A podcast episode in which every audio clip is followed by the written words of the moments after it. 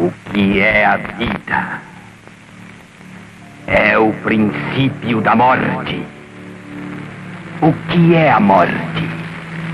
É o fim da vida. O que é a existência? É a continuidade do sangue. O que é o sangue? É a razão da existência.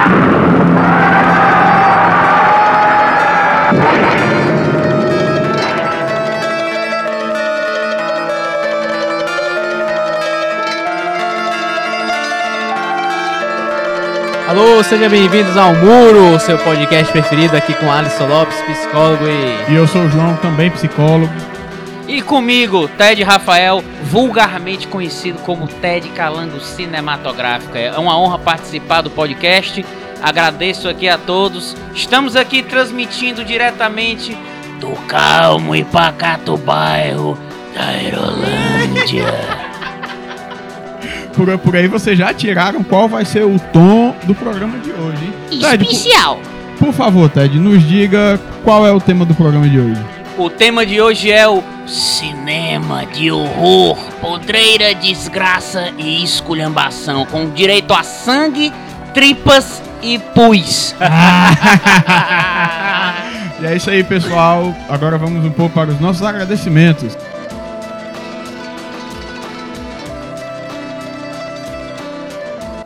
Muito bem, vamos agora aos nossos agradecimentos aos ouvintes da semana, o pessoal que compartilhou, todo mundo, né? Bacana demais, viu? Vamos começar agora aqui pelo Artos, engenheiro civil, que ele, que ele fez uma série de, de, de pontos de feedback que nos, vai nos ajudar muito daqui pra frente, né? Mas o que eu vou destacar mais aqui é a questão das referências do que a gente cita no, no, no programa, né? A gente tem que arrumar um jeito de botar isso em qualquer, em qualquer local que seja, pra gente ter a credibilidade de sempre, né? Aí o outro foi a, a, a sua digníssima senhora também, que deu uma martelada. É, a primeira martelada aí, viu? Confundi aí o nome do museu no, no programa passado, que era o Unis da Silveira, eu chamei de Museu da Loucura, como na verdade é o Museu do Inconsciente, viu, gente? Lamentável você. viu? Lamentável. E agora é hora também dos agradecimentos do pessoal que compartilhou o nosso programa, o pessoal que ouviu. 84 ouvintes, viu? Até então. É gente pra cá. pra, pra quem tá, pra- quem tá no terceiro programa agora, viu? Gravando nos estúdios improvisados da vida. é- E pode aguardar que com a minha presença aqui eu garanto pelo menos mais umas duas pessoas. Eu e outro. é tranquilo, a audiência aqui violenta, estupêntica. Como diria Lenilson Júnior nas Garra Patrulha. Eu já, inclusive, eu já percebi que aqui na porta do estúdio já tem uma aglomeração de quatro pessoas já perguntando quem é o Ted Calango, duas moças. E agora vamos para o pessoal que compartilhou, né? Uma menção honrosa aqui pro Renan Xavier, que é artesão, que é teu amigo, né, Alisson? É, trabalhar no Mercado Central, ele gostou muito, ele achou que a gente era tudo amador, não tava dando certo não, e ele foi escutar e, rapaz, ficou lá estupefato, viu, com o nosso... Eu aposto que ele ouviu esse podcast comendo uma panelada do Mercado Central.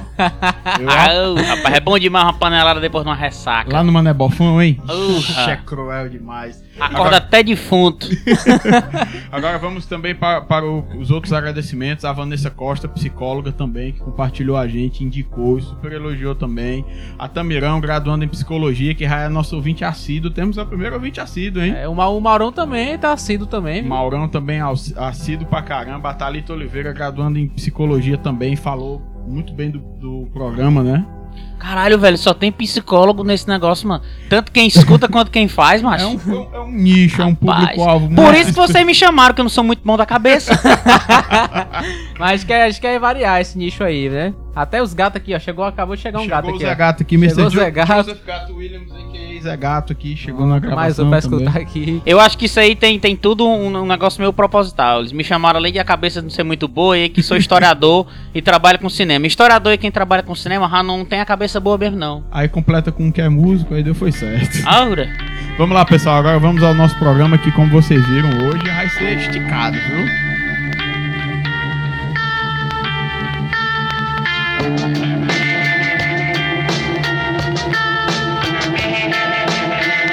Muito bem, pessoal, agora vamos agora objetivamente ao nosso tema da semana, né? Estamos aqui hoje, como já dissemos 300 vezes, porque 300 vezes ainda é pouco, viu, para esse pouco. convidado. Com o nosso ilustríssimo Ted Calango. Por favor, se apresente. E aí galera, beleza? Meu nome é Ted Rafael, sou conhecido também como Ted Calango Cinematográfica, que essa é a minha marca. O calango, o animal que perambula pelas paredes atrás de, é, atrás de engolir as baratas do mal. Pelos muros, né? Gente, a minha formação, eu sou historiador pela Universidade Federal do Ceará e trabalho também com cinema, como tem muito tempo. Eu comecei é, fazendo pesquisa na área de cinema marginal, terror, esculhambação e esse tipo de coisa. E a partir disso eu comecei a trabalhar mesmo na área. Já tenho alguns curta-metragens lançados e tenho um longa-metragem. Participei de um longa-metragem chamado Currais, sobre os campos de concentração no estado do Ceará, que já tá rodando aí vários festivais Brasil afora. E o filme é bom porque quem tá garantindo sou eu. Rapaz, eu quero ver esse longo aí, pô. Beleza. Ele foi exibido no Cine Ceará. Ô, o abestado, eu tô aqui gravando podcast apontando pra onde é que ele foi exibido. Pois é.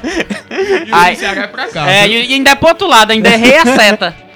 Pois é, aí o filme ele foi exibido no Cine Ceará e foi exibido também no Cine São Luís Centro. É, acho que tem uns dois, três meses e Ah, tal. A gente vou- fez uma exibição lá. Não, vou. A gente, ele vai ser lançado comercialmente ano que vem.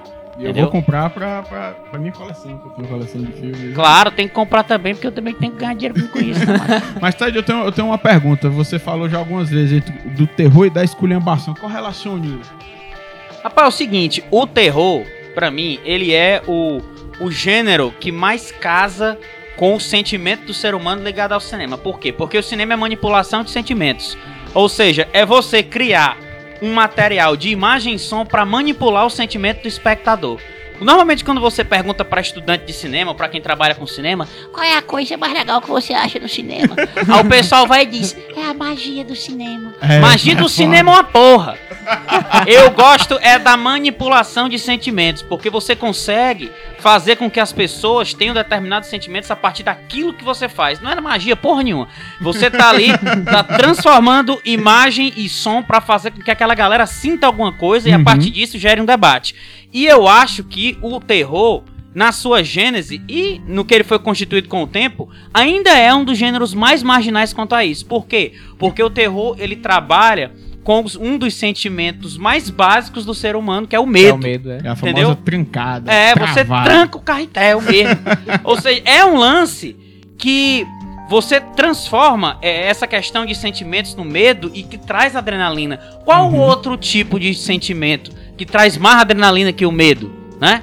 Romance não traz isso. E outra coisa, o terror, ele consegue ser ao mesmo tempo bem trabalhado quanto podre mesmo. Porque, por exemplo, tem o tal do jump scare que a gente conhece, que é aquele susto que jump, o significado de jump scare é você pular da cadeira. Ah, isso É, que eu acabei de fazer. É aquele susto bem Aham. é, óbvio e tal, que todo mundo toma aquele susto e tal, que tem muito nos cinemas e se faz isso diariamente no cinema Só de se terror. faz isso, né? É, e muito se critica. Ou seja, o terror ele consegue tanto fazer isso quanto ir pela parte do psicológico também. Uhum. Eu acho que tudo isso dentro dessa gênese do terror funciona muito bem para tratar é, é, essa questão da arte com o ser humano. Uhum. Como o ser humano se sente com a arte. E eu acho que o terror ele é muito é, ele é muito forte nisso, tanto nessa parte profunda quanto na superficial. Sim, Porque sim. a gente está vivendo num período em que, principalmente no meio acadêmico, O filme tem que ser profundo, tem que ser pensativesco e não sei o que. e o povão quer diversão. E o terror, ele consegue ser um gênero que abarca as duas partes. Apesar de que a academia ainda tem muito problema com o cinema de terror. Eles tratam o cinema de terror como uma coisa menor. E eu, o que eu acho legal do terror é que o terror ele ainda causa um sentimento, esse sentimento de medo, essa adrenalina, essa putaria toda, e ele é considerado inferior por isso, mas o público adora. Só a título de curiosidade, o cinema de terror aqui no Brasil é um dos mais assistidos no cinema. É mesmo? É, é um dos mais assistidos estatisticamente, é um dos mais assistidos aqui no Brasil. não tem conhecimento disso. Pois é. Só, e, e outra coisa, a gente pensa, porra, e a produção de cinema de terror no Brasil? Sim, sim. Que eu vou comentar sobre isso durante o podcast, ela está em crescimento. Porque o primeiro cara que fincou os pés no terror aqui no Brasil foi o glorioso estraçalhador Zé do Caixão. Coffin Joe. É. Que o nome dele de batismo de uma sexta-feira 13 é nosso querido José Mojica Marins. Que ele criou o seu personagem Zé do Caixão através de um pesadelo em que uma sombra o carregava para o túmulo. A partir disso, ele tacou o pau e mandou escrever o roteiro do filme e o resto a história conta muito bem aí.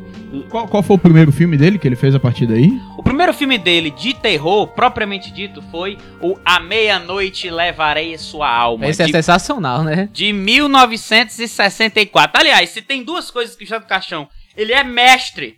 É botar nome em filme e terminar os filmes. Só a título de curiosidade, olha o nome dos filmes do animal. A meia-noite levarei sua alma. Esta noite encarnarei no teu cadáver. Entendeu? É. É muito bom. Finis homines. É. Pô, Não, esse daqui, esse daqui é foda. Estranha hospedaria dos prazeres. Entendeu? E, o, e esse aqui, esse aqui é um dos mais doentios, esse aqui eu adoro, que é um dos melhores filmes dele. Delírios de um anormal. Ou seja, os nomes dos filmes do cara, ele tem um, um- um chamativo pro terror muito foda. E outra coisa, ele é um, um- Como ele é um cara que ele começou no terror, ele tem algumas coisas da biografia dele que são muito importantes a gente ressaltar. Primeiro, porque ele é um cara totalmente autodidata. Tá? É, ele, o pai dele tinha um cinema, né? Algo Era. assim. Ele é de uma família, ele é de uma família pobre, né? E o pai dele era trabalhava como projecionista de um cinema, Cinema, em São Paulo. Só o que acontece, quando a gente vê normalmente a biografia de vários diretores de cinema, principalmente dos anos 50 e 60, normalmente eles vêm de classe média e classe média alta. Uhum. Porque o cinema sempre foi considerado uma arte um pouco mais elitista por vários motivos. Por, por conta de equipamento. Elitista que eu digo na questão da feitura da coisa. Porque o- é- era a arte que mais exige equipamento, técnica e tal, entendeu? Isso tem um certo custo. Um custo E o Zé do. Caixão ele começou a fazer tudo na marra. Enquanto vários cineastas tinham estudo, vinham de outras classes, ele começou a fazer na marra com uma escolinha de atores que ele tinha em São Paulo. Então veio essa explosão dele, que foi o A Meia-Noite Levarei Sua Alma, que ele criou o gênero de terror no Brasil, não é? E, e a partir disso, ele criando esse gênero, esse filme fez muito sucesso. Só que aquela coisa, né? O, o- às vezes o cara é muito bom na feitura do negócio, mas não sabe ganhar dinheiro com isso. Então ele perdeu, vender, né? é, perdeu muito dinheiro com isso e tal, mas manteve a continuidade. Anos depois ele já criou o, Esta Noite Encarnarei no Teu Cadáver. E o que e o que é interessante da criação desse personagem, do Zé do Caixão para o cinema, é que é um personagem eminentemente brasileiro. Quando a gente percebe os filmes visualmente, ele lembra o quê? Ele lembra um pouco o Drácula, com aquela cartola, só, com aquele visual, aquela capa. Só que o personagem é um coveiro do interior do Brasil. Já começa, inclusive no filme ele já anda frequentando um bar, Isso. assim, tomando um. tomando uma negócio, cachaça e tal. Ele é um personagem eminentemente brasileiro, como eu afirmei. Ele é um coveiro que vive no interior e que é um cara que não acredita em Deus e nem no diabo. Pra ele são dois abestados, entendeu? Ficou e ele trata a questão principal do filme, aliás, de- de- tanto desse filme quanto da gênese do Zé do Caixão, porque é interessante notar que o, o, o Mojico, o diretor, ele fez vários filmes com a presença do personagem Zé do Caixão. Mas com a história do Zé do Caixão propriamente dita, foram três, é uma trilogia. Trilogia, né? Que, como eu disse pra vocês aqui, a meia-noite levarei sua alma, esta noite encarnarei no teu cadáver, é a encarnação do demônio. Esse Encarnação do Demônio foi feito só em 2008, 40 mais de 40 anos depois do, do Esta Noite Encarnarei no Teu Cadáver. Então, a criação desse, desse personagem vem muito com uma gênese de cultura brasileira. Junta um pouco de tudo ali. Tanto que a cartola veio da macumba, de um cara que se fantasiava e tal, e ficava de Exu Caveira, e ele usava essa cartola.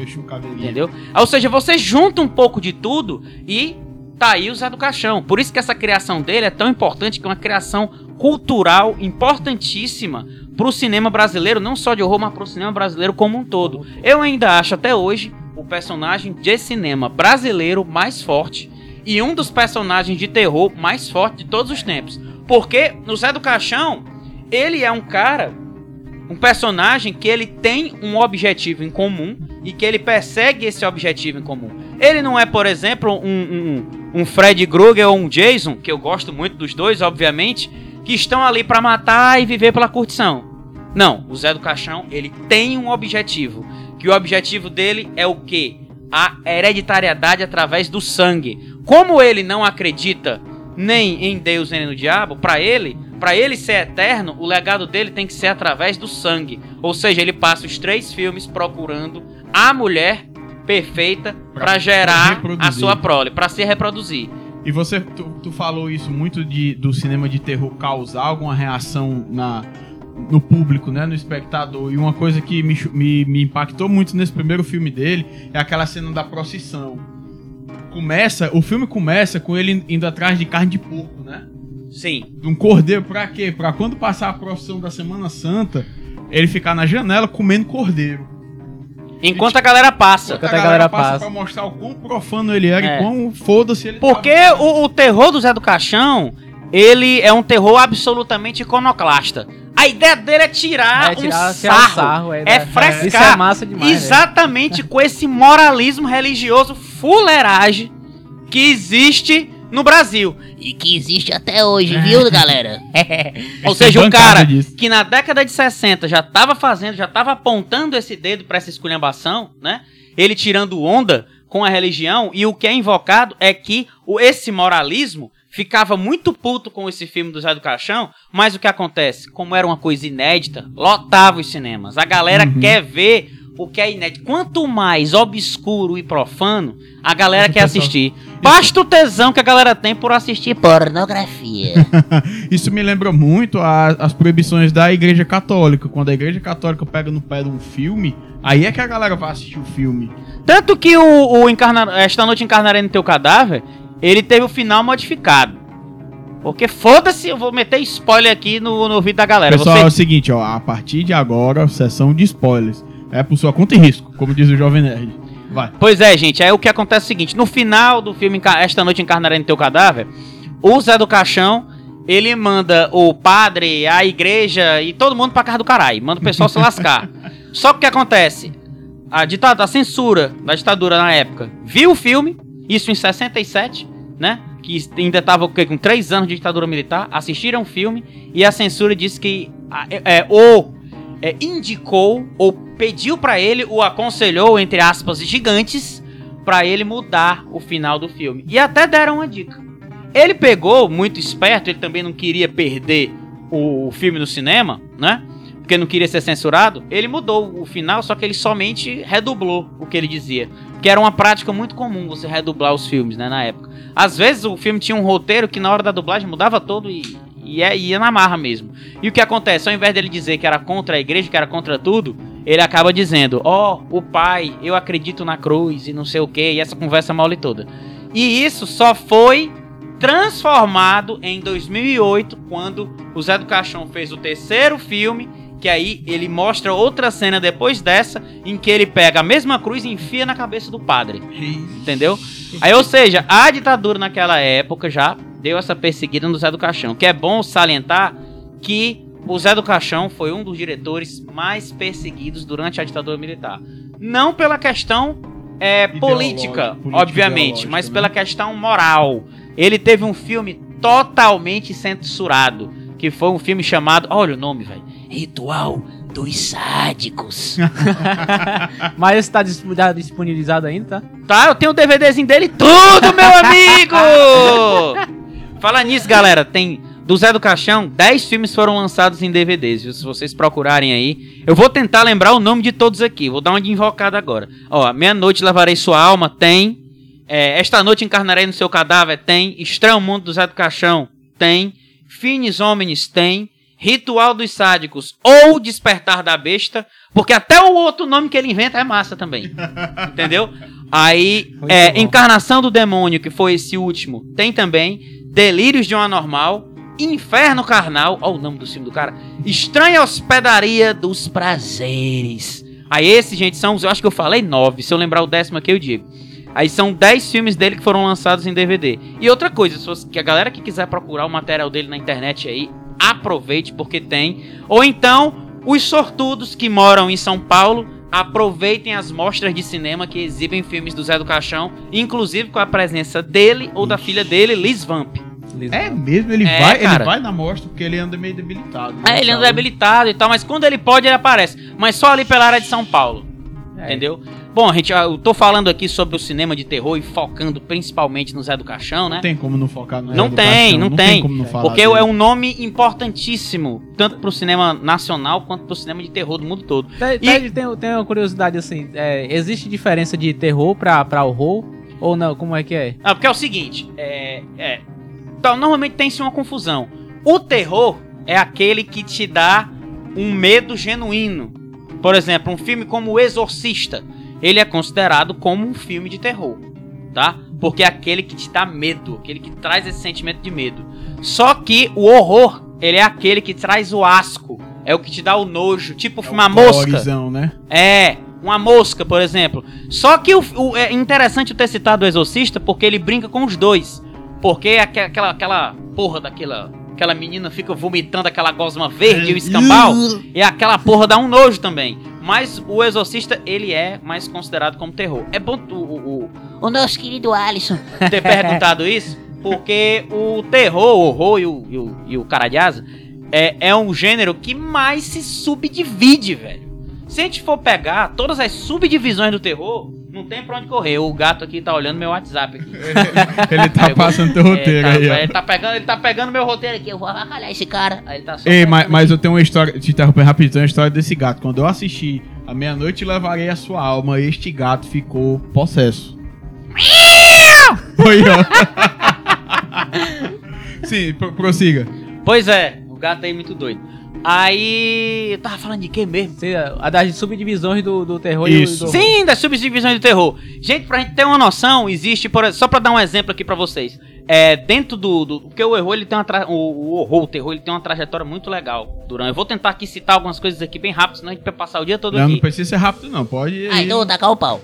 É, por exemplo, tem ah, um, filmes de terror importantíssimos para, para a gênese do, do, do gênero mesmo. Gênese do gênero. Puta que Gênesis pariu. do gênero. É.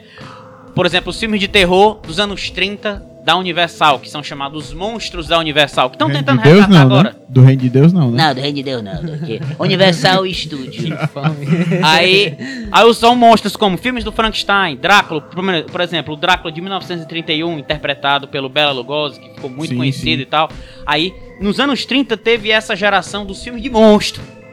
Dos monstros clássicos da Universal, que a gente chama. Como eu disse, Frankenstein, Drácula, lobisomem e tal.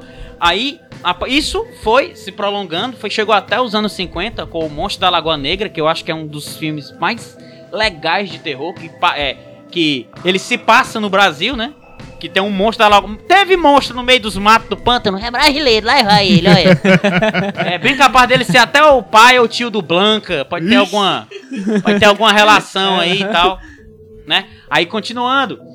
Dentro desse cinema de horror americano, vários outros cinemas de horror foram surgindo. Tá? E o cinema americano também se baseou num outro tipo de cinema de horror que veio antes, dos anos 20, né? Que é o expressionismo alemão. O expressionismo alemão tem alguns dos maiores títulos de terror de todos os tempos, tá? E o principal deles, pra mim, é o Nosferatu, que é um filme de terror de 1922. É o do Christopher Lee, esse, é? Não, pô, Christopher Lee tava nascendo em 1922. É, tá certo. é. Ele é bem- era velho pra caramba. Pois é. Mas qual foi o que ele fez? Só te interromper. Não, ele fez um Drácula de 1958 pela Hammer. Sim, sim. A Hammer é um estúdio inglês.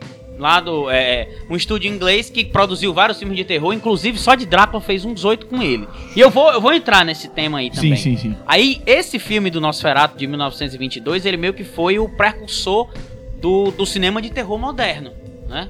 E Pra fazer uma propagandinha aqui marota. é, eu escrevi um artigo sobre os três filmes do Nosferatu. Eu um li lançado em tudinho, 22. ficou muito bom, viu? Aí, ó. Aí tem gente que lê tudo.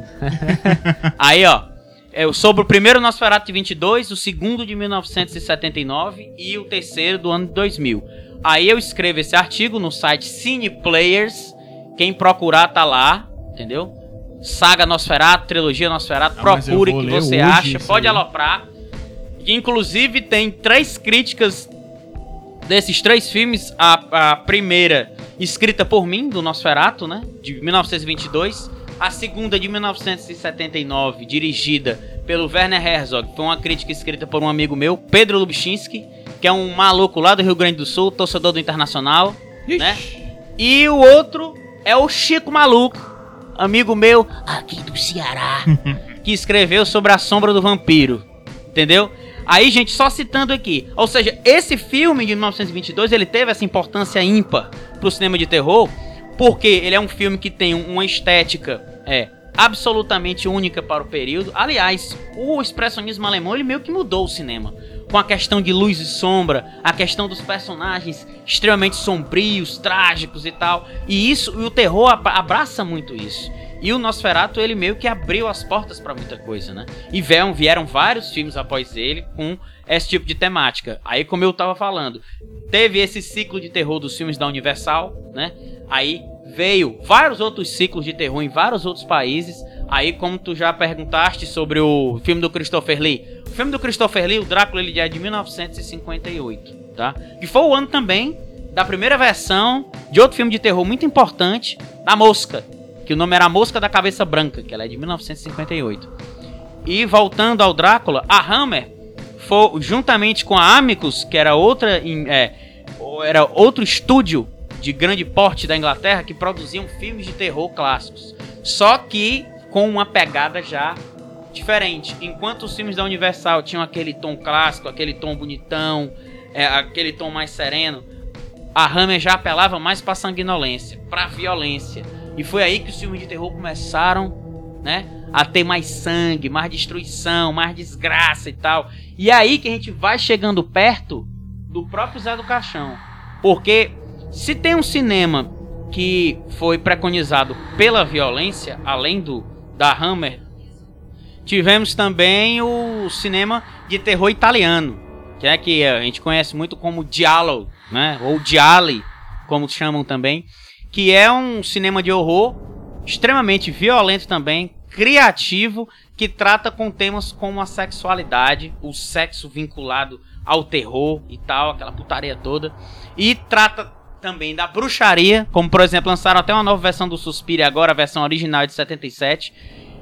Ou seja, o Diallo começou nos anos até ali no- nos anos 60 com figuras como Mario Bava, que é um diretor extraordinário, e veio com outras figuras como Dario Argento também, Lúcio Fulci, são esses malucos que faziam um cinema absolutamente mais extremista do que o cinema de terror americano, na sua massacrante maioria. Só que é interessante notar que esses caras surgiram nos anos 60 e partiram pra violência escabrosa ali nos anos 70, enquanto o nosso querido Zé do Caixão já fazia algo parecido nos anos 60 antes deles. Ou pelo menos em, em tempos ali concomitantes, que os italianos não, não tinham in- né, noção da influência que ele poderia exercer. Ou seja, os diálogos traziam tortura, né? Estupro, uso de animais pra estraçalhar a galera. E o Zé do Caixão já fazia isso. Em 1964. Ou seja, A o Zé do tem- Caixão já é um precursor da esculhambação da tortura no cinema. Quem sabe inspirado pela tortura militar. Não sei, talvez. E, e isso, é, isso é muito foda de você denotar, porque, pô, você tem um cara dessa importância e por muito tempo ele foi piada. entendeu? Mas aqui, mas, mas lá fora ele é, ele é reconhecido. Não, lá né? fora ele é muito Muito reconhecido. reconhecido. Que é o seguinte, aqui, é, o Zé do Caixão era tratado como piada, mas na época, isso não, não se discute hoje. Quando você chega hoje pra galera que tem seus 20 e pouco, 30 anos e tal, eles ainda imaginam o Zé do Caixão como aquela brincadeira do Cine Trash. Ah, que eu já acho massa Trash. o Cine Trash. Mas é porque o Zé do Caixão, ele sofreu de tal maneira com a ditadura, que ele ficou sem ter o que fazer, teve que partir pra pornografia, teve que partir pra porno Foi, eu, chanchada. eu- eu já ia dizer que ele, por um tempo, Ele teve que partir pra, pra todo esse tipo de putaria porque ele não podia se exilar e fazer outro tipo de cinema. Era o que tinha pra ele aqui, né? E dentro disso, ele acabou fazendo apresentações em programas de palco, entendeu? Como ele cortou as próprias unhas no programa pra ganhar dinheiro, o cara eu tinha que sobreviver. aí, Eu lembro muito Pois bem é. desse. É, esse tempo aí foi. Aí o cara tinha que sobreviver de alguma forma. Entanto, essa geração que não conhece os anos 60 e 70 da filmografia dele, não sabe disso. Agora, se você pega os filmes dele dos anos 60 e 70 e você assiste com um pensamento de como é que aquele filme poderia ter é, influenciado aquela época, pra quem assistia, são filmes absurdos. Bem feitos e com um orçamento mínimo, um orçamento marginal mesmo. Além do que, como eu falei aqui, que o Zé do Caixão é um profissional em tanto botar nome de filme como criar finais extraordinários para os seus filmes, ele é um profissional da gambiarra. Porque o que tem de filme dele com sendo feito na marra, praticamente todos. Ah, pronto. Um que eu queria citar aqui que foi feito com um orçamento gordo, o único eu acho que foi tirando esse último dele, que foi Exorcista Negro, que foi o dos de 1974, que o Zé do Caixão disse que americano não entende de nada de diabo, quem entende de diabo é o brasileiro. Aí ele fez o Exorcista Negro para rebater o Exorcista Americano. Que Exorcista Negro é um filmaço, muito bom também. Só para dar um exemplo aqui do esquema gambiarra dele, esse filme, o Delírios de um Anormal, que eu falei para vocês aqui, ele nada mais é do que um filme de uma hora e meia, com 30 minutos filmados, e os outros 60 só de imagens que foram censuradas pela, tor pela, pela tortura, foram censuradas pela ditadura militar. Ou seja, ele, todas as imagens dos filmes que ele fez, que ele teve que retirar, ele juntou todas essas imagens e colocou no filme só. E criou uma narrativa, criou com essa meia hora que ele filmou, uma narrativa de gambiarra ali para encaixar tudo. E ficou sensacional. Tem um dos melhores finais de filmes do Zé do Caixão que eu já vi. Ele é foda. Ele pegou. E, e outra coisa, tem imagens preto e branco, colorido, e o diabo, tem de todo É, jeito. ele mistura, coloca é. uns filtros lá alaranjados, um delírio de ao normal, pra causar aquele, aquele tom de nojo. Que o Zé do Caixão, pra trabalhar com isso, ele era um monstro. É nesse filme que ele vai pro inferno, né? Não, o que ele vai pro inferno é o Esta Noite Encarnarei no Teu Cadáver. Mas tem uma cena do Delírio de Normal que é retirada do, do Esta Noite Encarnarei no Teu Cadáver porque ela foi censurada na época. Uma cena que se passa no inferno. É um que ele vai andando, aí vai mostrando o pessoal torturado. É, que tá tudo Irmão, colorido é e tal. cruel, é. Aquilo ali é uma, uma mistura de LSD estragado com loucura na cabeça É, loucura de infância. E, e aquela cena, ela é foda. Eu até mandei no, pro, pro Alisson essa cena que tem os gritos. Os gritos são, são perturbadores. Ah! É, é tipo isso. Aí, pois é, aí ele teve essa, essa ideia escrotíssima. E o que é interessante é que essa porra passou na censura. Ele foi exibido em 78, né? Delírio de uma normal. Quase, é quase um, vocês me censuraram, pois agora tudo que vocês censuraram tá É, eu vou botar. E a galera pegou e liberou. Talvez porque a censura tava amainando um pouquinho no em fim set- dos anos final, 70 é, final dos e anos tal. 70 tava É. já... Ainda existia censura e ela ainda enchia o saco. Tanto que o Zé do Caixão tentou lançar o, o, o. o- Porra, esqueci o nome do filme. Que é o. Que ele mudou o nome, Despertar. é, Pronto. Ritual dos Sádicos, ele quis relançar como Despertar da Besta, né? Que era o mesmo filme, ele só mudou o nome. E tinha a porra de um militar lá que lembrava quando o Zé do Caixão tentou lançar o filme 10 anos atrás e proibiu de novo. Lembrou Ou seja, do esse filme, Ritual dos Sádicos ou Despertar da Besta, ele só foi lançado nos anos 80 em festivais na Espanha. Ou seja, ele ficou Desper- inédito no cinema por 20 anos, né?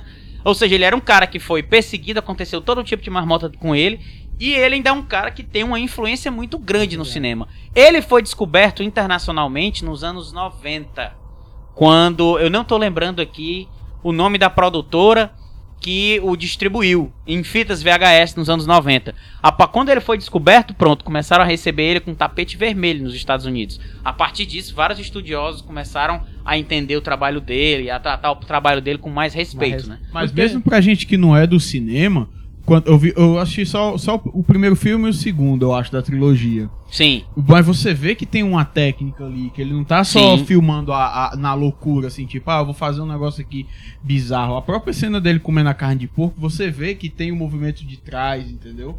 É, é, é, é uma cena desconfortável, quem puder assista. Porque o, o- a faculdade que o Zé do Caixão fez foi a sala de cinema que o pai dele administrava, que passou todo tipo de filme de terror, né? Aí, ou seja, ele aprendeu exatamente assistindo os filmes. Ele é um autodidata. Ele não tem faculdade, ele não tem curso, ele não tinha porra Mas nenhuma. a faculdade é, é a vida mesmo que a gente aprende, né? velho? Sou formado na vida. Na No vida. caso dele foi, eu sou formado na Na- exclamação. e assim foi. E foi assim que o cinema dele cresceu, né? Por isso que quando eu faço esse comentário, quando me pedem pra falar de filme de terror, eu obrigatoriamente falo do Zé do Caixão, muitas vezes por uma condição de resistência do cinema de terror brasileiro, no qual o Zé do Caixão foi o criador. Que a gente sempre tem que estar discutindo esse terror. Aí, como eu disse, ele é um cara que teve várias. que influenciou muita gente, principalmente de uns tempos pra cá, quando ele foi mais descoberto. Aí, ainda voltando, dando um retorno aí ao que a gente estava falando sobre a questão do subgênero do terror. Agora, onde é que o Zé do Caixão se encaixa? É dele, ele tem um gênero dele. É o, ele tá dentro do horror, desse horror obscuro, satânico, esculhambado, de podridão, de sangue, de tripas, de deboche, também. de deboche moral em alto grau, porque são poucos os filmes de terror que, eu, que a gente consegue assistir com esse tom de deboche lá no teto. Eu tô, só- eu tô esperando a próxima Semana Santa pra eu torar uma carne É. de porco aqui. E é- Passar uma é- procissão aqui na frente, viu? E é massa você ver essa, essa questão assim. Lembrem-se que a gente está transmitindo do Calme Pagar do bairro da Aerolândia. aí imagina aí a Semana Santa por aqui. Só menino bom, menino no meio da rua! E é, e é massa você, você perceber isso, isso aí, porque esse deboche ele mostra que há uma inteligência, né? Você vê- percebe Claro, que o cara é claro. inteligente, porque não é só aquele deboche por estar debochando, ele tá debochando algo da cultura, né?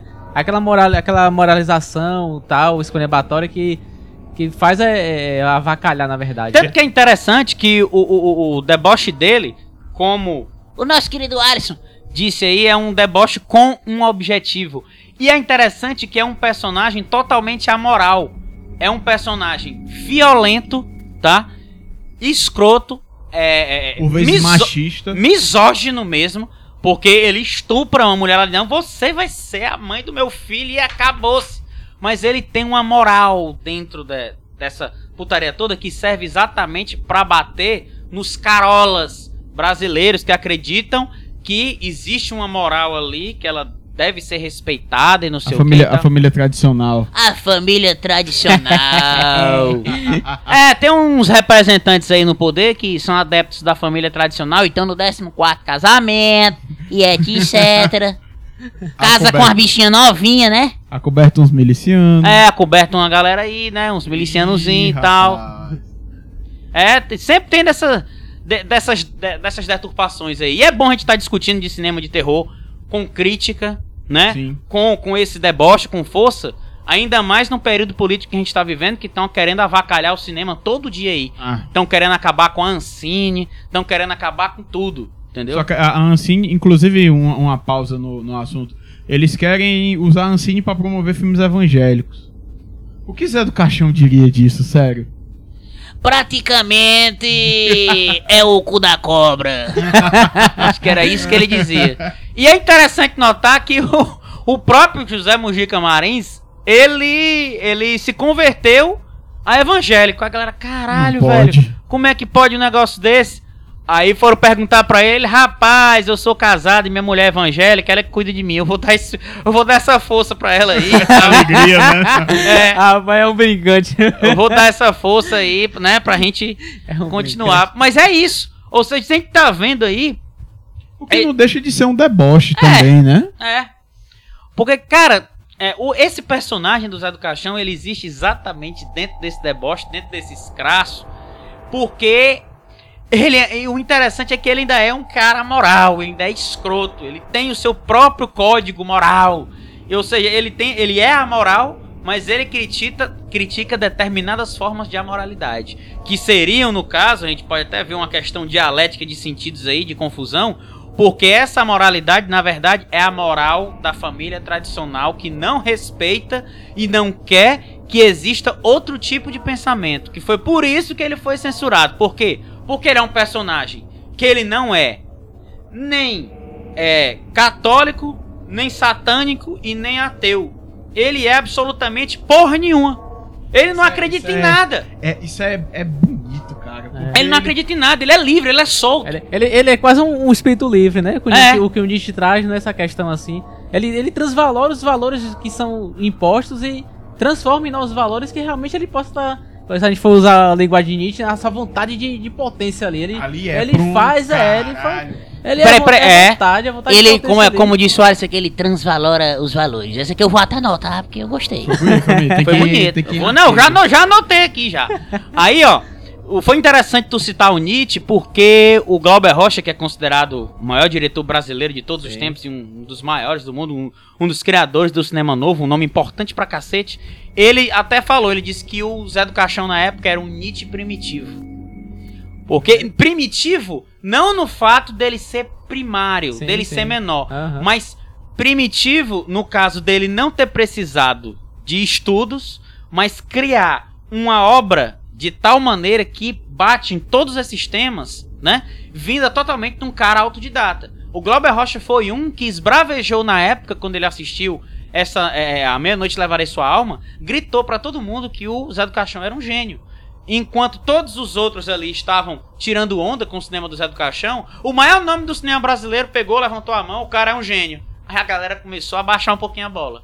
Outro cara que era muito fã dele era o Rogério Sganzerla, que é outro diretor brasileiro sensacional, que dirigiu uma das maiores obras-primas do cinema, que é O Bandido da Luz Vermelha. Né? Entre Ah, outros filmes vi, também. Ou seja, o Zé do Caixão, ele era respeitado por muita gente. Tem uma vertente do cinema brasileiro que é a chamada de cinema marginal, que a posteriori viria a trazer vários diretores para a boca do lixo paulista dos anos 70 Famosa boca do lixo, né? que essa boca do lixo foi responsável na época por quase 70% de produção do cinema nacional. E, to- e esse cinema da boca do lixo e o próprio cinema marginal se inspiraram no Zé do Caixão. Ou seja, é um né? cara influente pra cacete. Ele é o maior diretor vivo pra mim e morto. Se ele morrer, vai ser o mal morto. Então vamos matar o cara não! Não, pelo amor O cara vai viver ainda. É. E a gente fala disso de O presidente que tá aí não morre, o Zé do Caixão vai morrer. Ora, pô. Filha da mãe, né? É. Não, não vou tecer comentar sobre isso porque, como A ele, mesmo, faca!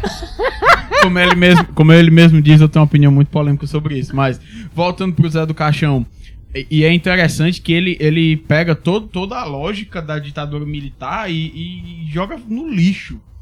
Porque vo- você pegar o que é, o, na época, como foi o nome da marcha dos militares? Com Deus, pela família e pelos bons costumes, né? Aí Deus pro Zé do Caixão, pro personagem Zé do Caixão, É um bosta. É um família, nada. família pra ele apenas o, o propósito dele é apenas perpetuar, perpetuar a espécie. Mas tem, tem uma coisa que ele respeita. Ele respeita o ser humano que tem opinião. Nos filmes ele diz: você tem que ter uma opinião. Ele respeita as pessoas que possuem uma opinião. E pra eles, criança é um negócio sagrado. Porque pra ele, ele, ele, o personagem afirma: a criança é o futuro. Entendeu? Ou seja, ele é um cara absolutamente esculhambado, escroto, violento. Mas ele tem essa conduta moral dele. E é interessante isso porque ele bate exatamente no que era o Brasil na época. E aqueles filmes lá batem no que o Brasil se transformou hoje. Entendeu? Até Ele é, hoje um é atual. cinema. O cinema dele é um cinema temporal, né? É um cinema temporal. O, o cinema que ele discute, o cinema que ele joga pra cima, né? E o tamanho das influências dele é muito grande. E Se- Sempre que houver ainda algum, alguém tentando empurrar moral religiosa com desculpa pra, pra ganhar voto, etc., o cinema do Zé do Caixão ainda vai ser. vai ser útil. Vai ser útil ainda, sabe? Vai. E, e- e é a continuidade disso. É, é- é interessante a gente ver que vários desses cinemas que a gente está discutindo aqui, seja o cinema inglês, seja o cinema americano dos anos 30 e tal, é, existe uma vertente de cinema hoje que se fala, que está causando certa polêmica, que é o tal do pós-horror, ou pós-terror, como chamam, frescura O que dessa. seria isso, meu jovem? O que seria isso era o seguinte: esse tal desse pós-horror, ele seria um tipo de cinema de terror, né? Só que com toda uma estética e um, um trabalho de ideologia política e tal, com crítica social imbuída nesse terror. E eles fazem isso como se fosse algo novo. Porque é o seguinte, essa nomenclatura foi criada por um jornalista, não sei se é britânico ou americano, é um abestado. Ele criou essa nomenclatura única e exclusivamente para separar os filmes que ele acham que são bons do terror, porque a crítica normalmente ela é contra filmes de terror, ela é preconceituosa com os filmes de terror. Ela não gosta. Aí como esses filmes já tinham um visual diferente, né? Não, mas vamos falar aqui no, no grosso da coisa mesmo. Tem um bocado desses filmes de pós-terror que são muito cagões mesmo, né? Que não tem terror porra nenhuma. Tem, Al- tem, tem um exemplo aí? Tem só um? pra dar um exemplo aqui, tem, eu vou dar um exemplo bom e ruim, né? Alguns podem querer me matar, mas, por exemplo, a bruxa, não gostei. Não gosto. Tem um clima muito legal e tal, mas é um filme que eu começo a rir no final quando a menina começa a levitar, vai pra porra. Não é a minha. Tem uns bons também, quer um bom? Corra. Esse Corra que foi lançado. ah, não vi ainda. Bom mas pra que é caralho. muito bom É. esse filme. Até o Nós, que é do Jordan Peele, os dois. O Nós também é um filme interessante também. Tem vários outros que estão surgindo aí. Só que os cineastas que estão fazendo esses filmes, eles não têm culpa desse rótulo que foi imbuído neles. Nem o próprio diretor do filme da bruxa, que é um filme que eu não gosto, ele não tem culpa disso.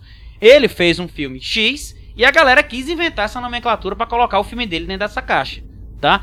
Eu não sou contra a criação de nomenclaturas de subgêneros e tal, principalmente pra mim que sou fã de terror, porque eu falei aqui, eu não falei 5% do tanto de subgênero que tem, que existem. Só que esse subgênero foi criado única e exclusivamente pra diminuir, diminuir o cinema de terror. cinema de Só pra terror. vocês terem uma noção, foram perguntar pro John Carpenter, somente pro John Carpenter. Isso, eu vou dizer o nome aqui, o Marcelo Hessel do Omelete foi perguntar lá pro John Carpenter o que, que ele achava do pós-horror. O John Carpenter, que porra é essa? John Carpenter, criador do Halloween, criador Só. só, só do Halloween, do Enigma do Outro Mundo, Fuga de Nova York, só, só esse, esse monstro aí. Aí perguntaram isso pra ele. Aí ele disse, meu amor, que porra é essa? Aí o cara foi explicar, mais ou menos isso que eu tô dizendo pra vocês. Aí ele disse, não, mas isso aí já é feito, desde os anos 30 tem crítica social no cinema e tal. Ou seja, esses caras, eles imbuíram esse negócio como se fosse um algo novo, com o objetivo de diminuir o cinema de terror. Pra vocês verem como o cinema de terror, ele é muito perseguido dentro da academia. Todos esses filmes que eu citei pra vocês, eles só começaram a ser muito respeitados com o passar dos anos. Tirando um ou outro. Tirando um Exorcista, que foi um sucesso absoluto na época, entendeu? Um ou outro você pincela assim tal. Por exemplo, um filme que é um dos meus preferidos, que foi massacrado na época, mas o público adorou. Massacre da Serra Elétrica. Massacre da Serra Elétrica é uma das obras de terror mais críticas que o cinema já produziu. Ele é um, é, por exemplo, o que a gente vive, é, o cinema dos anos 70 viveu discutindo, falando mal do- dos Estados Unidos, do qual era o significado dos Estados Unidos por lá, do, do interior americano, né? O massacre da Serra Elétrica escancarou, abriu a caixa de ferramenta, que era mostrando o que era o diabo do, do redneck americano. Redneckzão. É, redneckzão, irmão, anda armado aqui, eu sou muito doido, eu quero Voto matar a Trump. galera, voto no Trump e tal, e etc. Well, Aí o Massacre da Serra Elétrica ele abriu exatamente pra isso. Foi um filme que transcendeu eh, o terror, que trouxe tudo para um terror mais próximo. Próximo, que eu digo, é sem precisar ter o diabo no meio. No caso do Zé do Caixão, é um terror com um personagem vivo, é um terror que é próximo da gente, ou seja, é um- pode ser um psicopata, como no caso do É Massacre o, é da o Serra coveiro Elétrica. da cidade. Na época, na época que se passa a história, o coveiro era um personagem atrelado à morte, né? Sombrio. É um cara que você só vê ele quando morre alguém, né? Geralmente atrelado a emoções também de, de perda, essas coisas. E, e ele consegue, além do medo, ele sim, o pessoal tem respeito por ele, na, pelo medo, né? Sim, Porque quando ele chega, o pessoal fica, bicho, aí, ó, chegou o garotão. O garotão aí. Ele, ele é o cara que, de certa forma, ele chega a ser popular com a mulher, né? Assim, posso estar falando besteira. Sim, sim, é porque assim, ele era, ele trazia muito medo, ele trazia medo da população, né? Por quê? Isso. Porque ele se impunha de uma maneira muito objetiva e violenta ali e tal, e a cidade tinha um medo dele, né? E as mulheres tinham um certo receio, mas ele era casado e tal, ele não tinha problema com isso não. Só que o lance é que no primeiro filme logo ele quis, quis porque quis a mulher do amigo dele. Aí a mulher do amigo dele pegou e disse: Mas eu sou casado. Ele não tem problema, eu mato meu amigo. Ele matou o cara. Rapaz. Aí o depois. não dorme. Pois é. Aí matou o cara, pronto, tá aqui, você tá livre agora. Mas você matou ele, besteira. Vamos aqui. Entendeu? Ou seja, é um personagem absolutamente escroto e que ele é possível. Não pela. por toda a esculhambação do, do lance do sangue, mas pela psicopatia. Entendeu? E esse é um tipo de terror que eu acho muito caro, que eu acho muito interessante. Que quem explodiu isso pro mundo foi o massacre da Serra Elétrica em 74. O próprio Wes Craven, que, é- que é outro diretor foda de cinema de terror, ele já vinha trazendo uns filmes com esse terror mais, mais próximo, mais violento, que, que os Estados Unidos poderiam produzir, que as cidades do interior poderiam produzir. Sem precisar se agarrar ao sobrenatural, Sobrenatural. tá? Isso é muito interessante, é um tipo de cinema que eu acho muito legal, porque ele traz o terror com a proximidade. Ou seja, são elementos ali próximos. Por exemplo, o Zé do Caixão fez um filme chamado Inferno Carnal, que é a história de um corno que se vinga. Ou seja, não, não tem elemento sobrenatural no filme desse. Ele fez outros filmes com elementos sobrenaturais, obviamente, como Exorcismo Negro, que é excelente, mas boa parte dos filmes dele, o sobrenatural não, não, não rolava. O que tinha mesmo, no máximo, era uma alucinação, uma loucura da cabeça dele e tal. Mas era um terror muito próximo, muito. E esse reconhecimento com a realidade deixa a coisa ainda mais É. assustadora, né? É esse o lance, esse reconhecimento com a realidade. Ser uma- Você pode ser um- o perfil de um vizinho seu, entendeu? Pois é. Acaba que, Pois é. que levou um chifre. E quantas histórias dessas a gente não vê no noticiário político? Político não, é, é policial. entendeu? Quando só merece é tapa. é. Seja Um abraço aí pra galera do Zé Walter. Ah, demora. Inclusive, se você for corno, ó, não faça nada. Ligue pra Associação dos Cornos, dos Homens Maus Amados no centro, viu? Seja um corno, mas seja um corno manso. E outra coisa, rapaz. O que é um animal sem chifre para se defender? Entendeu? Tem, tem que ter ali o, o- material de chifre para se defender. Continuando, eu tô citando aqui essas várias vertentes históricas e todas elas culminando no Zé do Caixão por um motivo. O único e exclusivo motivo. Por quê? O Zé do Caixão assistia a todo esse material. Ou seja, na própria biografia do Zé do Caixão, escrita pelo Ivan Finotti qual, e o Barcinski, André Barcinski, né? Que eu tenho um exemplar, né? E quem é que tem outro exemplar aqui? Eu! Pronto.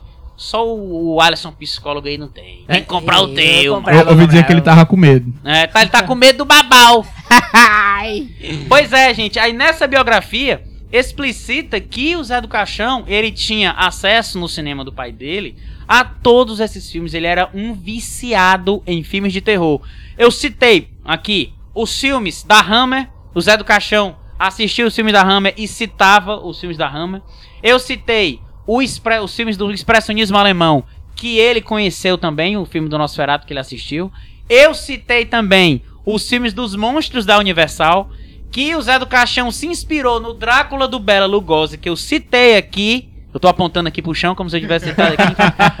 que eu citei aqui, o, o Drácula do Bela Lugosi, que ele assistiu e se inspirou no próprio pra fazer o personagem Zé do Caixão. Ou seja, todas as vertentes que eu tô citando de cinema aqui pra vocês são vertentes de cinema que ele tinha acesso.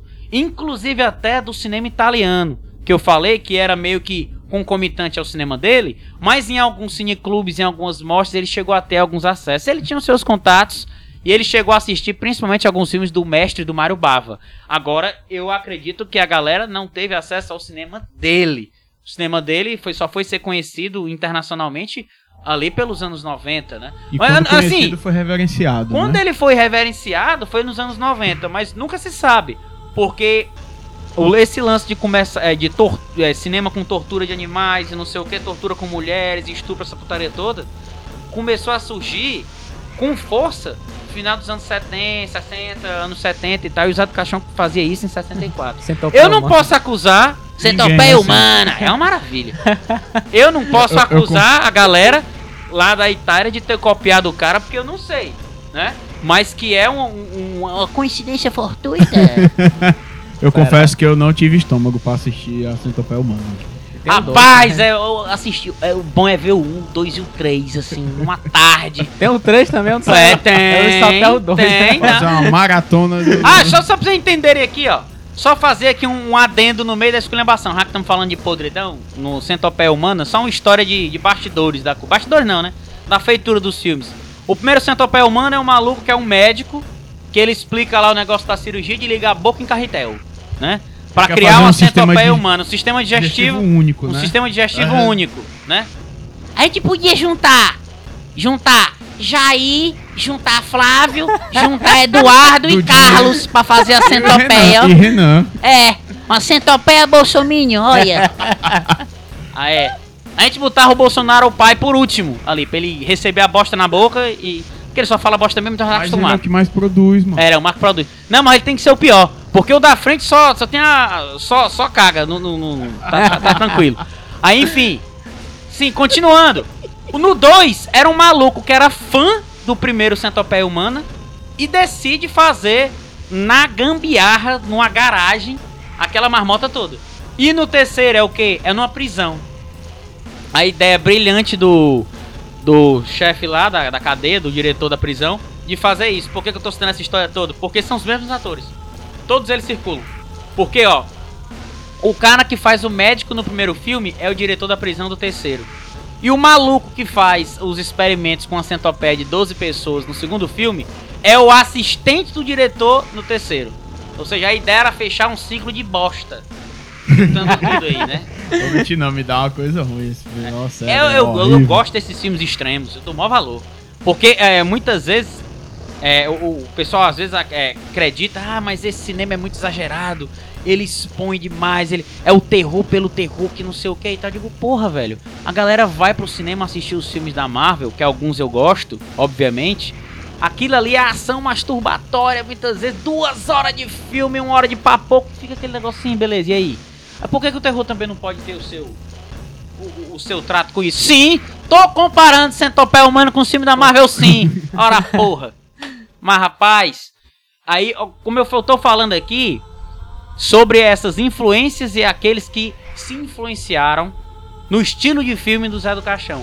Como eu disse pra vocês, eu tava falando dos filmes do Diallo, ali, do cinema italiano dos anos 70 e 80, onde existem filmes espetaculares, como o Holocausto Canibal, que é um clássico.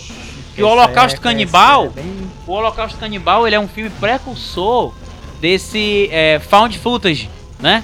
Que é a galera filmando aqui, ó, estamos pegando aqui umas imagens e tal, ah, achamos as fitas ali, que não sei o que, que ficou muito popular com a Bruxa de Blair, Bruxa de Blair, e que é. teve uma certa febre dos anos 2000 pra cá, né? Com Atividade vários filmes. paranormal, né? Atividade Paranormal, Cloverfield O que é que tu tal. achou da atividade paranormal? Atividade Paranormal eu achei interessante. Achei interessante. Legal, eu só, eu só vi o primeiro. Só vejo o primeiro É, mesmo. eu só vi o aí, primeiro. Tá ótimo. Eu achei interessante. O diretor, se eu não me engano, é Warren Pelly, o nome do cara. Aí esse maluco, ele fez esse filme com um orçamento minúsculo na casa dele, com, com é, é, essa ideia de fazer com as câmeras de, de vigilância. Eu achei bastante interessante a ideia. É um filme que ele tem que ser feito com inteligência, porque não tinha recurso nenhum. Se eu não me engano, foi 15 mil dólares ou foi 3 mil, uma coisa assim, que é um negócio Dinheiro de nulo. troco, né? É, de, é. Juntando um, uma, juntar uns amigos aqui vamos fazer um filme, né? E é, o que é interessante ver que ele trata essa questão do terror, desse terror espiritual, né? Não mostrando porra nenhuma. O É, máximo é. que ele mostra são alguns passos quando a galera joga, sei lá, uma maisena no chão. Maisena. Maisena. Fazer uma Lá tapioca. nos Estados Unidos, fazer uma tapioca aqui, "Ei, vamos gastar aqui no chão. Aí quando ele vê os passos no dia seguinte, né? É um terror, eu acho, eu achei bem criativo, achei interessante, mas ele tem uma apelaçãozinha no final. Ó o spoiler de novo Olha aí, palha de novo. Que é quando a maluca lá possuída pelo, pelo espírito do caralho de asa vai subindo e a cara dela fica toda monstruosa. Aquela cena final ali, ela te dá um susto legal, né? É uma cena bem comentada até hoje. E é, e é massa a gente perceber que quem deu essa ideia dessa cena foi o Spielberg. Porque o que aconteceu? O Warren Pelly vendeu os direitos do filme por 300 mil dólares pela, pra DreamWorks, que é um estúdio que o Spielberg é um dos donos. O Spielberg assistiu o filme, adorou e disse que precisava botar um final ali, mas tá. Aí o diretor, Warren Pelly, já tinha vendido o filme, beleza, eu faço final. Ele foi lá, fez o finalzinho, botou aquela, aqueles últimos susto besta ali e tal, com aquele negócio meio monstruoso e pronto, e lançou os filmes e até hoje o Atividade Paranormal 1, ele é o filme que tem o maior custo-benefício, preço do filme, orçamento, com bilheteria da história. Ele é um filme que custou 15 mil, como eu disse, e rendeu 100 milhões. Ele pagou, se pagou, 57 mil vezes. Será que alguém quer comprar o nosso podcast, hein? E é bom. Qualquer 10 mil, 10 mil dólares aí eu tô vendendo. Aí vai ter 10 mil vezes o louco. A inteira é massa. Outra coisa que é legal do terror. Quais são os filmes de terror que a gente conhece que passaram de 100 milhões de dólares de orçamento? Filme de terror é barato. E, e eu, e eu, eu posso estar posso estar enganado, né? Como bom leigo, mas eu acho que essa questão do, do filme ser barato e, e de dessas gambiarras que deixam a coisa mais real são os que dão mais medo. Sim. Talvez. Porque às vezes a, a- a pobreza ela gera criatividade. O primeiro Jogos Mortais Porque- eu ouvi falar que foi mais ou menos esse. Foi um milhão. Foi, foi bem Primeiro Jogos né? Mortais. Foi um milhão ou foi um pouco menos. Que os Jogos Mortais segue como o melhor filme do James Wan até hoje. Que fez, a que fez o Invocação do Mal e tal. Eu já não gosto de jogos mortais, eu acho que é o Velozes e Furiosos do terror. Tipo assim, avacalhado demais. Isso, pô, deu bem certinho, porque ele dirigiu Velozes e Furiosos 7, eu acho. Olha só, pois é. eu não sabia o jogo. Não, o primeiro Jogos Mortais eu acho legal. Não, o tem- primeiro, o primeiro é bem o primeiro eu acho muito bom. Um orçamento muito, muito curto, é, É. um milhão, como o Ted falou agora aí. E ele, ele tem uma história bem legal. E outra coisa, o Torto Pronto, já ia, tava querendo entrar nesse tema. Outro subgênero que pode, pode ter sido muito bem inspirado pelo cinema do Zé do Caixão. o torture porn, né? É torture porn, é quem não aí? sabe, é o, o- o tipo de cinema de tortura propriamente dita, se utilizando da destruição da carne, principalmente de corpos nus. Ou seja, Jogos Mortais tem isso demais. Aquele outro lá, Albergue, tem Ah, o isso albergue também. é, O primeiro albergue, né? Ah, tem os outros também. Aí, ou seja, esse esse subgênero, ele foi criado exatamente pra ter esse exagero do sangue, da violência, das tripas e tal.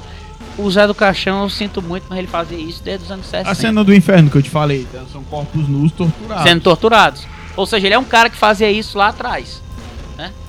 E o torture porn, é, ele tem esse exagero dentro dele, esse absurdo dentro dele. E o Zé do Caixão pegou e fez um filme, o Exorci, é, como é o Encarnação do Demônio, em 2008, que foi o último filme da trilogia do Zé do Caixão dele, né? Dessa trilogia que eu digo que conta a história do personagem, personagem, sem né? contar das aparições, porque todos os filmes que a gente citou aqui, do Zé do Caixão, tirando dois, tirando o Finis Homines e o, e o Inferno Carnal, que é a Vingança lá do Corno, são os filmes que não tem o Zé do Caixão, de jeito nenhum, tá? São os únicos. Todos os outros têm. Tem uma aparição do Zé do Caixão, ou como uma ponta, ou como ele é algum tipo de personagem. Por exemplo, só pra vocês terem ideia da, da genialidade do Zé do Caixão. No Ritual dos Sádicos, a, é, o- a história do filme são adolescentes e adultos e tal, usando drogas alucinógenas, pesadas, tendo todo tipo de alucinação. e, e, é o, e, e é o lance a galera fazendo testes com essa galera pra saber o que, que a imagem do Zé do Caixão causava na cabeça deles. É uma lombra É um, um teste de rochar, né? Assim. é, um, é um- Faz um uma lombra do rochar. cacete. O, e o Zé do Caixão era profissional em, em utilizar o personagem dele em todo tipo de marmota possível. Ele é tão foda que ele começou a utilizar da metalinguagem. No, não é a primeira vez que ele usa isso, mas eu vou citar a metalinguagem do Exorcismo Negro. No Exorcismo Negro, em 1974, é uma história, é um filme de exorcismo, obviamente tá no nome, porra. Então, então, é a história de uma família que o patriarca da família, um coroa, ele começa a ter umas alucinações e tal, e a galera acredita que ele tá com o espírito do cão no corpo dele. E o que diabos é esse espírito?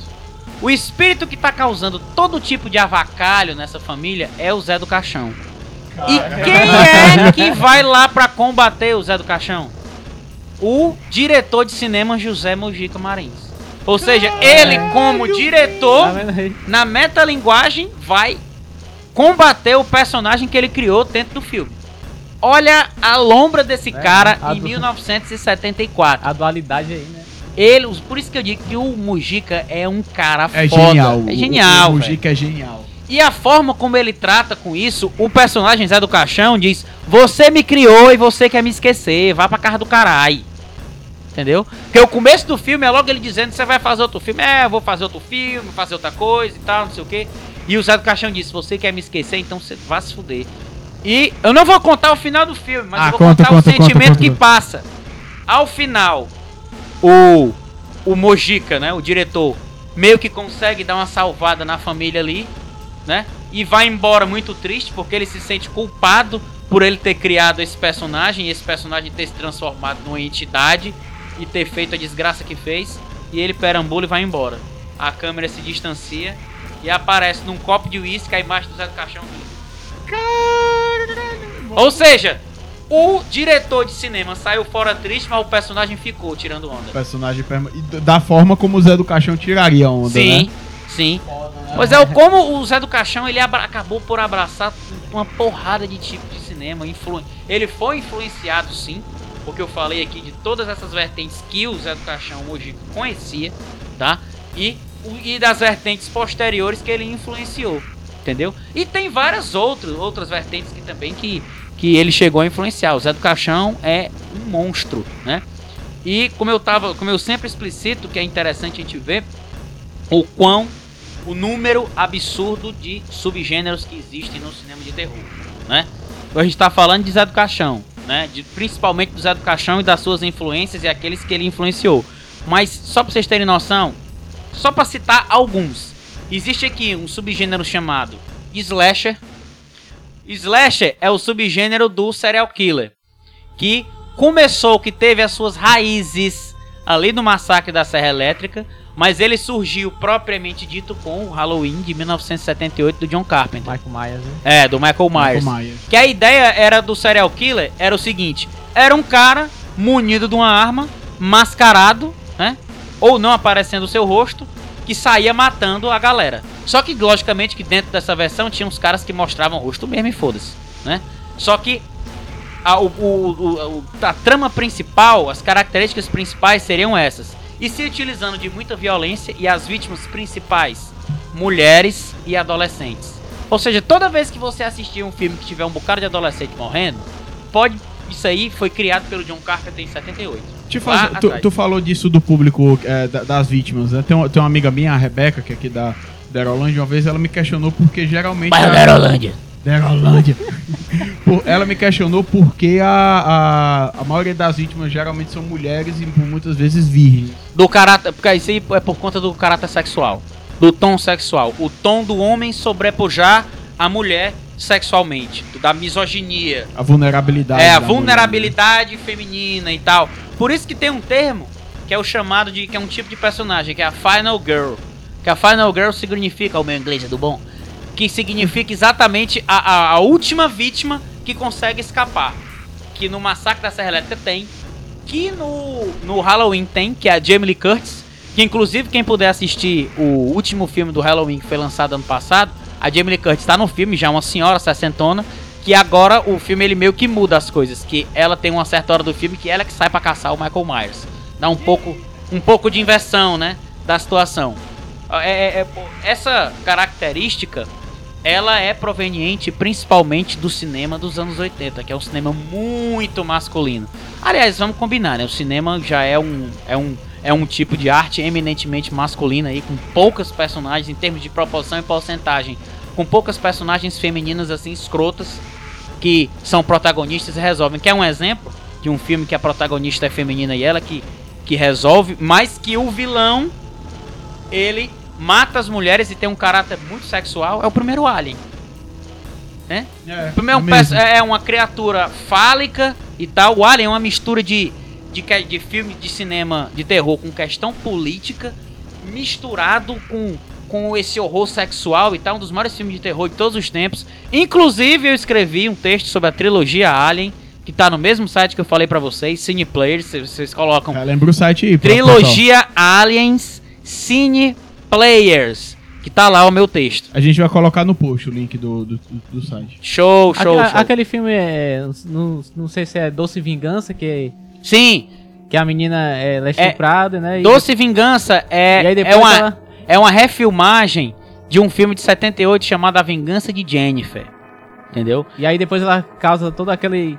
Só eu acho foda esse filme porque ele subverte a coisa. Porque a mulher é estuprada no começo do filme, tá? E ela parte para a vingança. O nome desse estilo aí é outro subgênero, que é o que a gente chama de rape revenge. Que o rape revenge é estupro e vingança, né? É um Aí pouco a Carrie, né? sequestro, estupro e vingança. Carrie é estranha também um pouco Não, nisso. porque não, porque a Carrie, ela de fato ela é avacalhada, mas Sim, ela sim. não é estuprada. Sim, né? sim. E ela passa o filme todo sofrendo aquela espécie de, de, de bullying O ali, aquela bullying putaria pesado, toda e né? tal. E envolve o tom sobrenatural. O Rape Revenge normalmente é, no talo, É o não doce, tem. É né? o Doce Vingança, ela, ela arma as emboscadas pros caras e, e as mortes mais escrotas que tem. Que ela, E ele é a realmente- refilmagem bem escrota do Vingança de Jennifer na época que já era violento. O primeiro Rape Revenge que eu vi e que eu acho até hoje o melhor é um de 1973. Ele é um filme da Suécia, eu acho. É o nome daqueles baitola louro lá. que era. O nome do filme é Thriller. Uma- aí tem um, tem um subtítulo é, brasileiro que eu não tô lembrando. Thriller, Vingança de. Altas confusões. é, aí é putaria, né? É. Aí, é, é, esse filme, eu vou já já vou procurar aqui e vou dizer o nome desse filme todo pra vocês. Aí é o seguinte, esse, a história desse filme é a história de uma menina muito nova, que aos 16, a partir dos 16 anos, é, foi sequestrada e colocada como prostituta e ela era drogada todo dia, viciada em heroína. Como o cafetão viciou ela em heroína, ela tinha o tempo todo que se utilizar dessa heroína para manter o vício.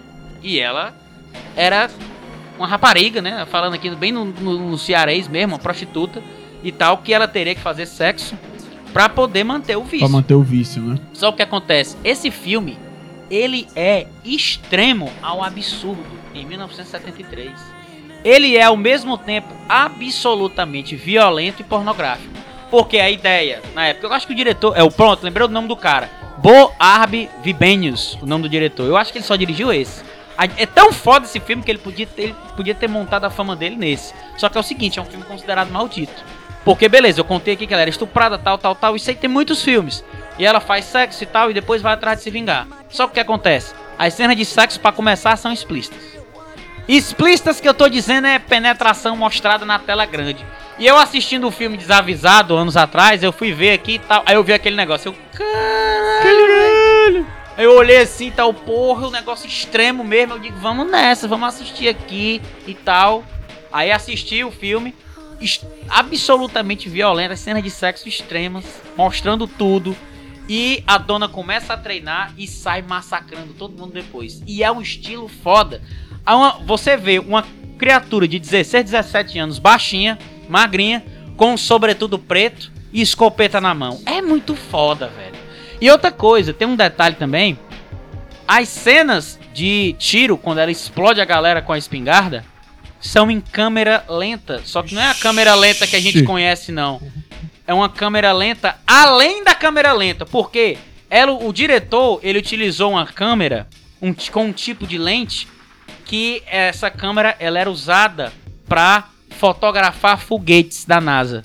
Aquela, Que ele tinha um contato. Decolagem, câmera É, lentíssima. Ou, se- né? ou seja, essa câmera, ao invés de gravar os 24 frames por segundo, como a gente conhece, né? Na que a película cinematográfica, pelo padrão, normalmente gravava, essa gravava uns 800, 1000, entendeu? E ele decidia a velocidade que queria. Ou seja, era uma câmera lenta com aquele sangue jorrando, voando. Tô aqui eu fazendo a representação visual que vocês nunca vão ver.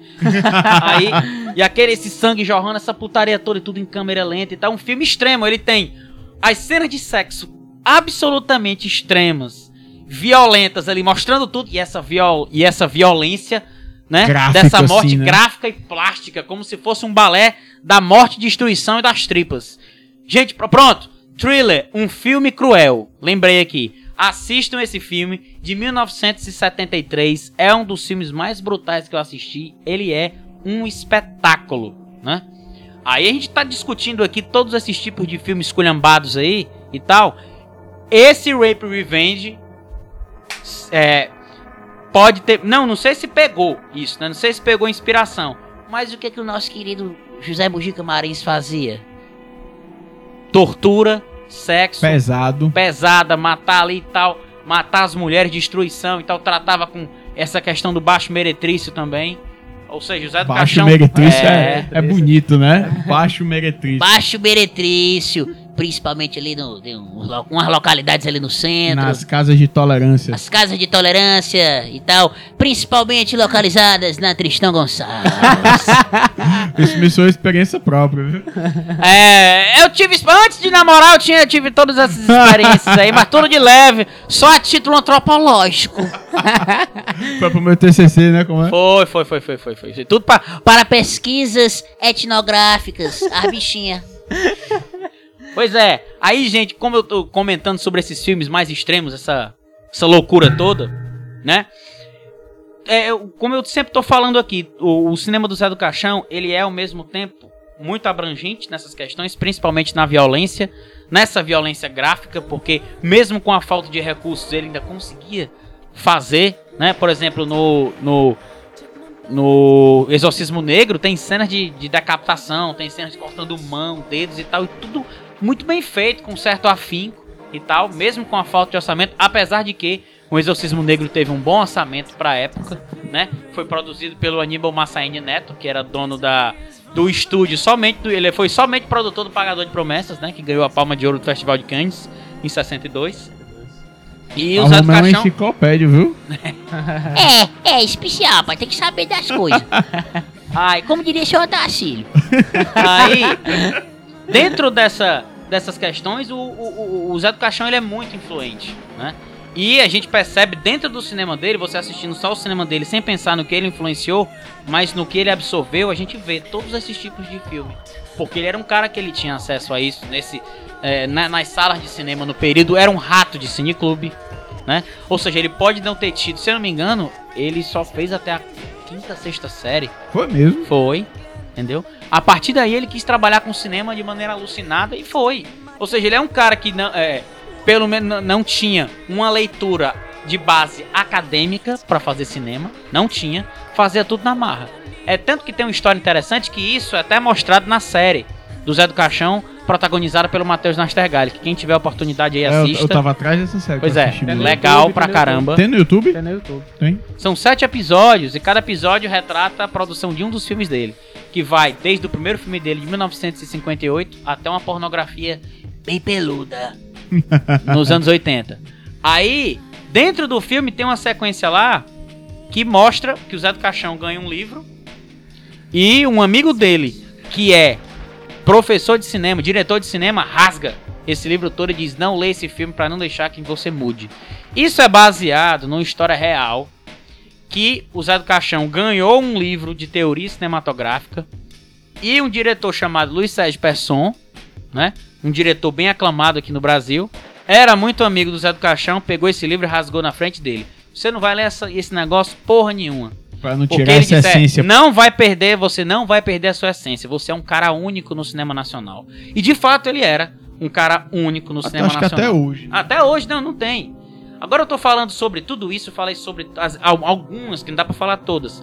Das influências, dos subgêneros, eu citei aqui até o slasher. É, tem vários outros subgêneros do terror interessantes, né? Que a gente pode, você pode pegar também o splatter. O gênero splatter é o terror com a podridão absoluta, a maior violência que você puder possível tiver é nesse gênero do splatter, né? Que tem vários filmes aí dos anos 80 que tratam isso, filmes de é, esses filmes de violência extrema e tal. Existe também o splastic. O splastic é o gênero splatter absolutamente violento, mas voltado mais pra comédia. Por exemplo, nosso Brinquedo querido assassino. não, o Brinquedo Assassino ele ainda tá no slasher ainda. Porque a violência dele não é tão gráfica. Agora, quer um exemplo de violência brutal, mas que ele trata com humor, putaria? Os primeiros filmes do Peter Jackson, do Senhor dos Anéis. Ele começou como diretor de filme de terror trash. O primeiro filme dele, que pra mim é o melhor até hoje, é o Náusea Total. Que são alienígenas que se alimentam do cérebro das pessoas e tal. E é uma esculhambação violentíssima. E tem outro também, que é o que eu não tô lembrando o, é, o nome em português, que em inglês é Brain Dead, que é a história de um cara que. Ixi, eu, eu ia falar um negócio aqui, mas vão me acusar aqui de um negócio, não vou dizer não. Mas é, o, é o, esse, o, o Peter Jackson ele criou a história de que um zumbi ele viria de um macaco rato da Sumatra. Xê. Olha a putaria, macaco rato da Sumatra. Esse macaco morde a mãe de um cara, essa mulher se transforma em zumbi, começa a transformar todo mundo em zumbi, né? Numa cidade. E a última cena desse filme é considerada até hoje uma das mais violentas da história do cinema, né?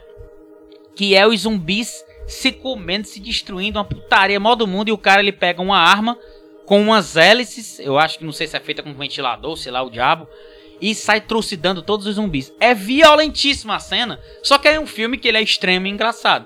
Aí essa é a ideia do splastic, né? Ou seja, tem vários outros subgêneros, tem o gênero do, do o splatter, é dentro do gênero do gore, por exemplo, o Canibal Holocausto, ele é um, um- um filme gore e tal, e tem vários outros também. Gente se eu for falar disso aqui, se a gente for falar disso aqui, a gente vai passar o resto da vida. Rapaz, eu acho que pela duração desse programa merece uma parte 2, viu?